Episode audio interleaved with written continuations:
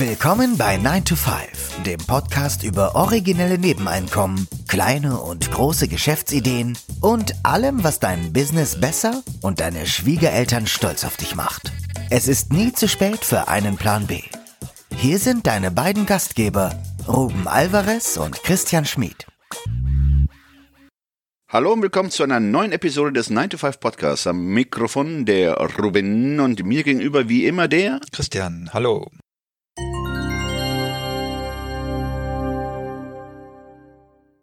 Der Titel der heutigen Episode lautet Furniture Flipping, ein Side-Hustle für schnellen Cash.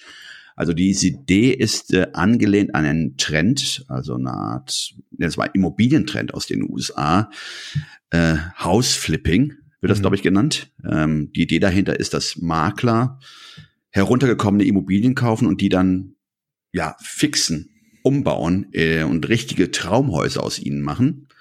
Und äh, ich glaube, es gibt auch so diverse TV-Formate, die sich gerade um dieses Thema drehen, ja. um Hausflippen, also finden, restaurieren, weiterverkaufen, ja. abkassieren. Fix and so, Flip heißt das, glaube ich. Fix and Flip, genau. Und äh, angelehnt an dieser, an diesen Trend, an dieser Idee hatten wir ähm, die heutige Episode geplant. Endlich mal wieder ein Zeithustle. Ja, genau. Äh, wo sich wirklich um Möbel verkaufen dreht. Wir hatten ja was Ähnliches schon mal vor einiger Zeit als, ich glaube, in der Rubrik Mikroeinkommen. Da haben wir darüber gesprochen, wie man ja auf dem Sperrmüll Möbel finden, findet und die dann aufpeppt und bei eBay Kleinanzeigen oder bei mhm. Facebook mhm. wiederverkauft. Aber diese heutige Idee ist nochmal ein bisschen anders. Äh, ein bisschen anders. Äh, in der Tat geht es auch darum, äh, sich jetzt nicht nur auf Ramsch zu konzentrieren, wobei man ja, ich würde sagen, aus Ramsch lässt sich auch sehr vieles Schönes machen.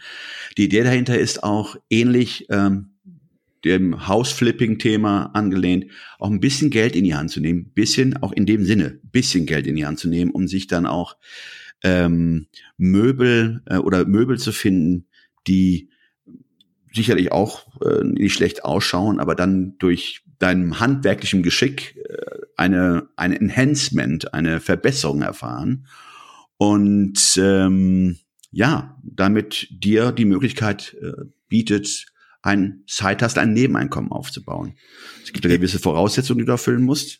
Mhm. Also ähm, diese Idee, die wir hier heute vorstellen, ist besonders für die interessant, die eine minimale handwerkliche Begabung äh, mit sich bringen. Also wir sprechen praktisch den kommunikativen Bastler an, ja, mhm. der über die Skills verfügt, ja, kennt man ja Schleifen, was ich persönlich ja nicht so gerne mag, und äh, dem Anstreichen oder Malen.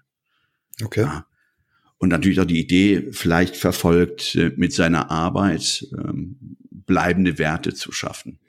Und so einen gewissen kreativen Geist braucht man auch, oder? Dass man sich überhaupt vorstellen kann, wie man aus einer, sage ich mal, Schrottimmobilie, einem Schrottmöbel dann tatsächlich was machen kann. Ich finde das immer so faszinierend, wenn Leute ich habe diese Fix-and-Flip-Shows mir auch schon mal einige Male angeguckt, muss ich zugeben, mhm. äh, weil ich das auch mal sehr interessant finde. Und du siehst dann, wie Leute in so eine in so eine Immobilie reingehen, die wirklich total runtergerockt ist, aber die haben irgendwie so eine Vision und dann zeigen die ja immer den Prozess nach sechs Monaten, wie es dann aussieht. Und ich finde das total faszinierend, wie jemand ja. dieses Auge hat, zu sehen, was man aus etwas runtergekommenen machen kann.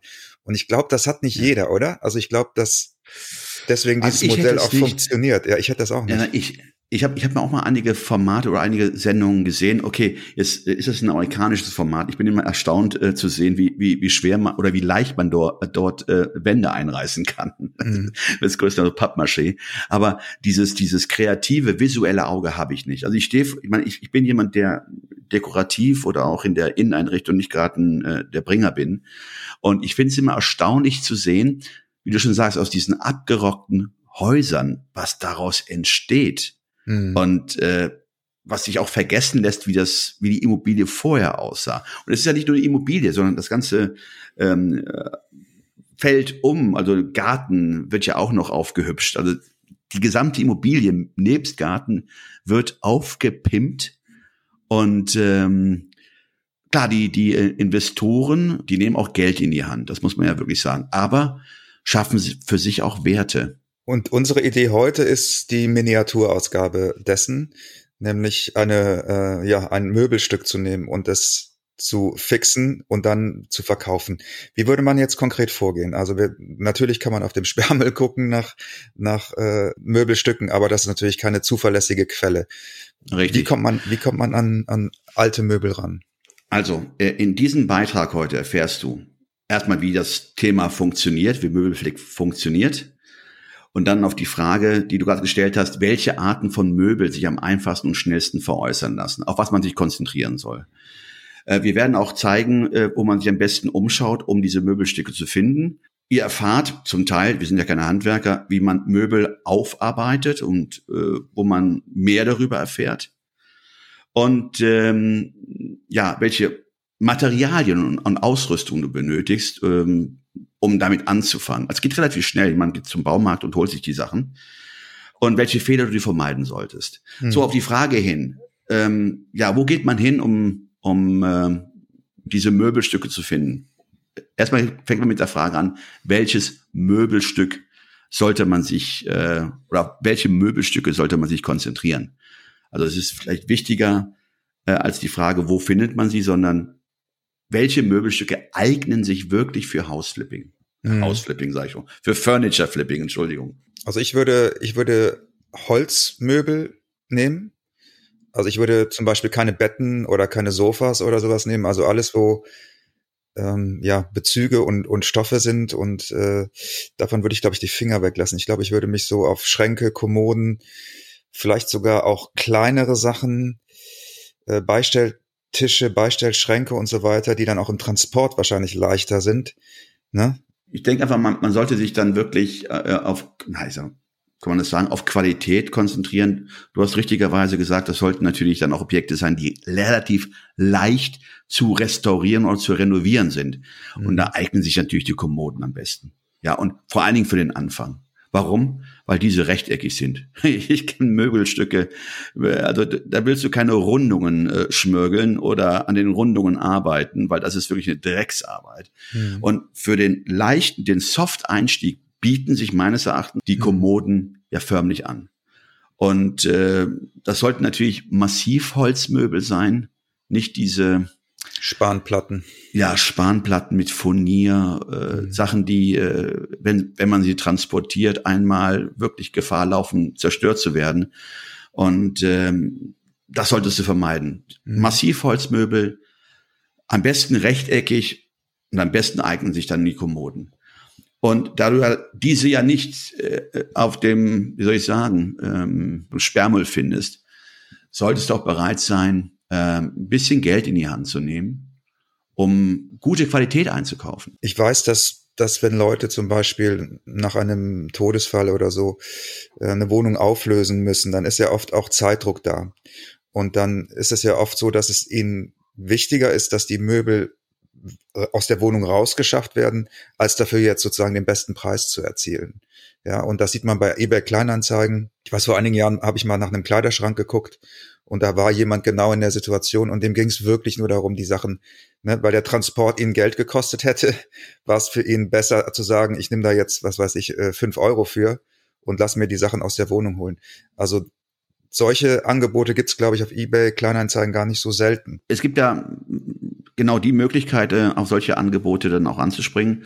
Aber auf der anderen Seite solltest du dann auch bereit sein, äh, dass du dann noch zusätzlich nach äh, Kommoden suchst, die einen gewissen Preis äh, aufzeigen. Sowas um die 50 Euro pro Stück kann man sie einstellen.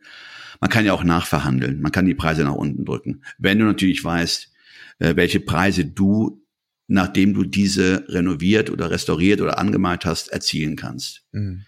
Und das, das zeigt ja wahrscheinlich dann auch die Erfahrung, die dieser Side-Hustle mit sich bringt. Du wirst ja dann über den Lauf der Zeit auch dann ein Gefühl für entwickeln, was sich gut verkaufen lässt, was sich schlechter verkaufen lässt oder wie du diese Kommoden restaurieren oder renovieren musst. Ja. Äh, wir hatten ja eingangs gesagt, äh, man soll sich auf gewisse Möbel konzentrieren. Also du sollst auf jeden Fall äh, Möbel vermeiden, ähm, die ja sage einfach mal Ikea-Möbel und ist ohne Ikea zu nahe treten zu wollen, aber, aber man sollte auf Möbel aus Kunstholz oder Spanplatten verzichten. Ja, also IKEA-Möbel sind tatsächlich sehr wertbeständig, aber du hast natürlich nicht den Effekt, dass du sie fixen und flippen kannst. Also äh, der, der Clou bei diesem Zeithassel ist ja, dass du etwas nimmst, was auf den ersten Blick weniger wert ist und dass du es durch dein handwerkliches Geschick auf und deinen kreativen Geist aufwertest, um es dann präsentabler und attraktiver zu machen. Ne? Insofern eignen sich da jetzt IKEA-Möbel nicht, weil die sind einfach lustigerweise tatsächlich relativ wertbeständig, ja. Äh, wobei ich auch, jetzt, äh, korrigiere mich, wenn ich da falsch, es gibt ja auch Massivmöbel, die von IKEA verkauft äh, oder vom IKEA angeboten werden. Äh, sicherlich gibt's da auch Massivholzkommoden, die vielleicht auch angeboten ja. würden zu einem bestimmten Preis. Aber das Gros von IKEA-Möbeln ähm, ist halt, äh, wie wir es gerade beschrieben haben. Ähm, es ist nicht sehr transportfähig, ne? Also in der Regel kannst du es ein, zweimal transportieren und dann hast du ein Problem, ja. Hm. So, dann ist natürlich die Frage, einige ja, haben wir schon beantwortet, wo genau sollen, sollte man gucken, um, oder wo findet man Möbel zum Verkaufen? Wir hatten eBay Kleinanzeigen, eBay natürlich. Facebook Marketplace, ne? Richtig, Facebook Marketplace. In Köln gibt's Kaleido. Ich weiß gar nicht, ob die jetzt Kaleido. deutschlandweit äh, anbieten oder ob das eher eine regionale Seite ist. Es wird sicherlich entsprechend äh, Seiten in anderen Städten geben.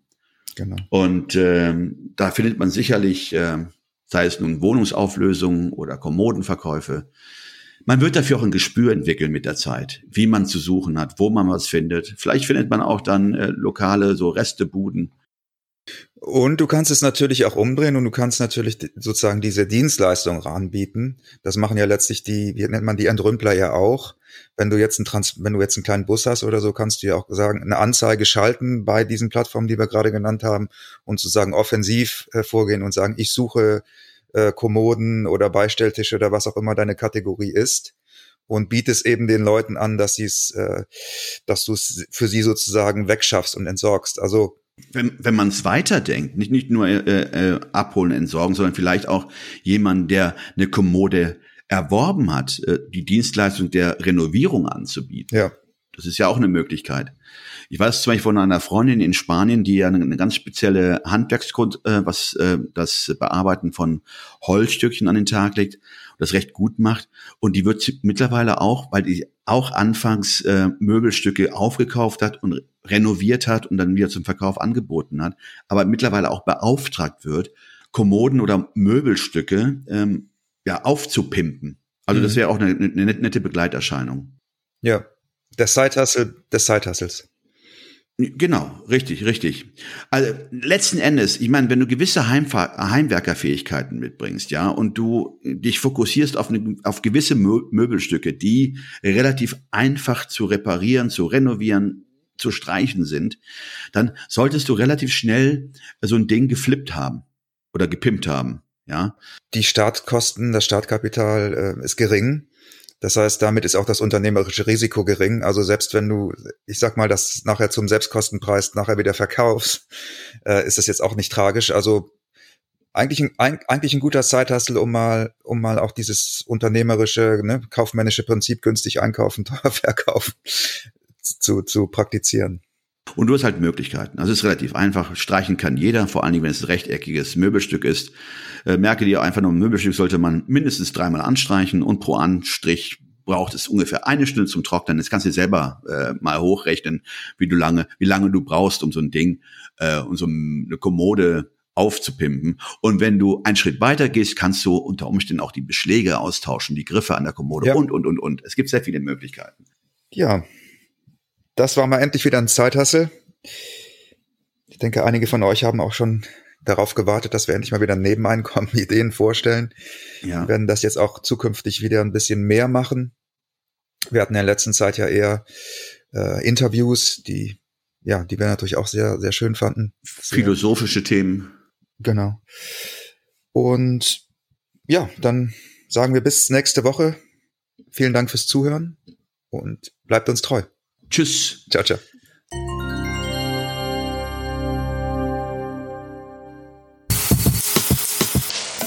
Das war 9 to 5, der Podcast von Christian und Ruben. Alle in der Episode erwähnten Links findet ihr in den Show Notes auf 9to5.de.